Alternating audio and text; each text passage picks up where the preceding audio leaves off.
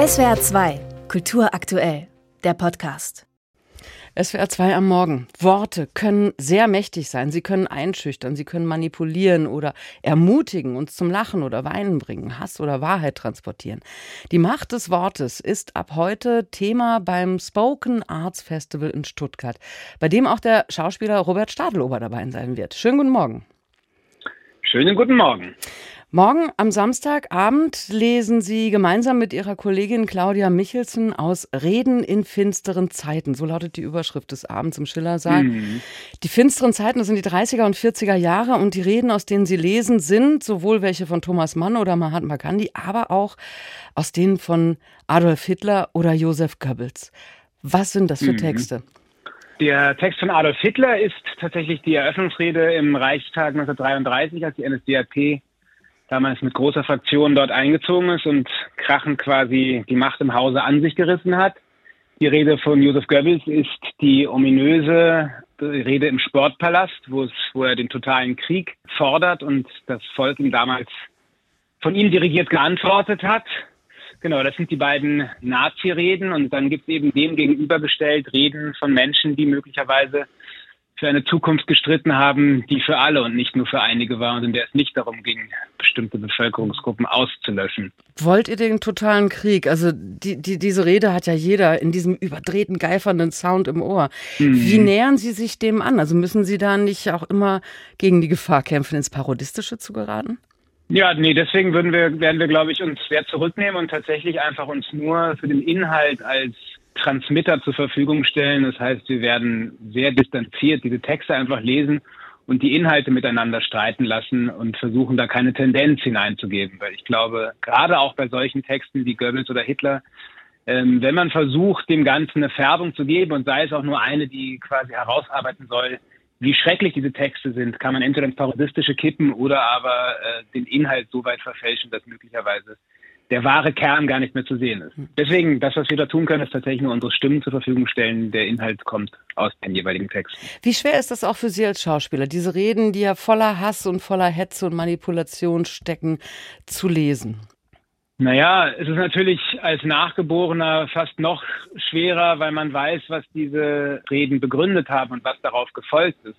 Gleichzeitig hat man aber eben natürlich auch die Gnade der späten Geburt und weiß auch, was dann auf das Schreckliche gefolgt ist, nämlich die freie Gesellschaft, in der wir danach 75 bis 80 Jahre lang in Europa leben konnten bis jetzt. Und ähm, als Schauspieler ist das eine wahnsinnig interessante Arbeit zu sehen, was eben Worte in verschiedenen geschichtlichen Gewichtungen jeweils zu bedeuten haben und natürlich, was sie für einen individuell jetzt bedeuten und wie sowas dann einfach bald 100 Jahre später klingt. Mhm. Und vor allem, und das ist eben das, was an dem Abend ja auch passiert, wir stellen sie auch teilweise modernen Reden gegenüber. Also ich werde auch die Rede von Wladimir Putin aus dem ähm, September letzten Jahres lesen, nachdem die sogenannte militärische Spezialoperation im vollen Gange war. Und äh, da kann man dann, wenn man das denn möchte, mögliche Parallelen oder auch Unterschiede heraushören.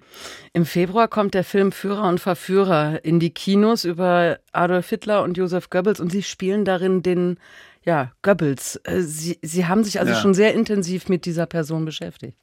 Ja, ich glaube ähm, auch so eingehend, dass es mir dann auch langsam reicht. Aber ja, ich habe mich die letzten drei Jahre ziemlich intensiv mit Josef Goebbels beschäftigen können, dürfen und auch müssen zum Ende hin. Also ich muss sagen, ähm, wenn man sich sehr, sehr tief mit dieser Person und ihrer Politik beschäftigt, dann hat man irgendwann einen Punkt erreicht, wo man sich denkt, so, jetzt weiß ich alles und mehr möchte ich auch gar nicht mehr wissen, obwohl man natürlich nicht alles wissen kann. Aber was ja, waren für Sie die wichtigsten Erkenntnisse in Bezug auf die Verwendung von Sprache? Er war ja nun wirklich ein Meister der Manipulation durch Stra Sprache. Hm.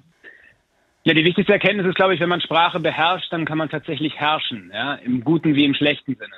Die Art und Weise, wie Josef Goebbels mit Sprache umgehen konnte, das muss man schon sagen, das ist wirklich ein Ausnahmetalent gewesen. Er hat es tatsächlich für, das wissen wir alle, für die schrecklichsten Dinge eingesetzt, die möglich waren aber gleichzeitig hätte er sein Talent auch für, was, für etwas Besseres oder was Schöneres oder eine, eine bessere Welt einsetzen können. Und das ist faszinierend, ja, dass der Inhalt tatsächlich geschaffen wird, natürlich von demjenigen, der diese Texte schreibt und diese Sprache dann aber irgendwann frei gelassen wird und in der Welt sich vervielfältigt durch das Hören und durch die Gedanken und das Weitergeben von uns allen. Also das ist tatsächlich ein, ein, äh, ja, ein weltumspannender Inhalt dann irgendwann wird und dass, dass man Sprache nicht mehr einfangen kann. Hm. Also diese Text, diese Worte, die Goebbels gesprochen hat, in dem Moment, als sie aus ihm heraus waren, waren sie in der Welt und die Welt hat damit das getan, was sie getan hat. Und er hat natürlich die Wege geleitet, in die diese Sprache hin, hineingehen sollte, aber gleichzeitig ist es auch, selbst wenn er, wenn man es bereuen würde, ist es dann nicht mehr einzufangen. Und das ist schon faszinierend, dass sobald die Sprache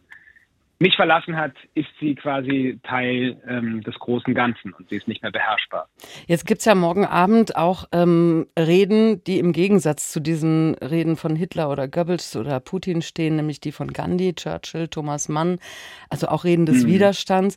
Welche Sprache hat für Sie die größere Kraft entfaltet? Die manipulierende oder die unkorrumpierte, die, die mhm. ja vielleicht auch ähm, Menschen eher ermutigt?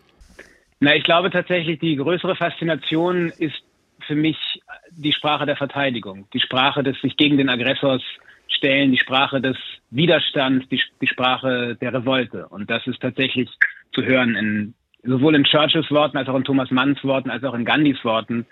Das ist das, was mich, also weil aus dieser Position heraus als Verfolgter oder Verfolgte noch die Kraft zu besitzen, Worte zu finden, die andere Menschen äh, dazu ermutigen können, sich dem zu widersetzen, was möglicherweise sich dann Bahn gebrochen hat. Ja, das, das ist für mich dann tatsächlich auch das größere Talent und das, und, und das Bewundernswertere, als Menschen in den Hass und in den Tod zu treiben mit Sprache.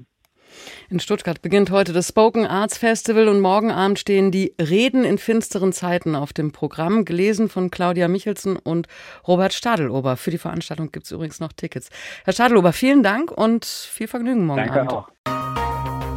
SWR 2 Kultur aktuell. Überall, wo es Podcasts gibt.